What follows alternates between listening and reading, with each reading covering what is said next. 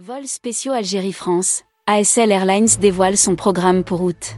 Le transporteur français opère des vols spéciaux au départ de l'Algérie vers la France depuis plusieurs mois, malgré la reprise de ses vols réguliers dans le cadre de l'ouverture partielle des frontières, elle a maintenu son programme de liaison réservé.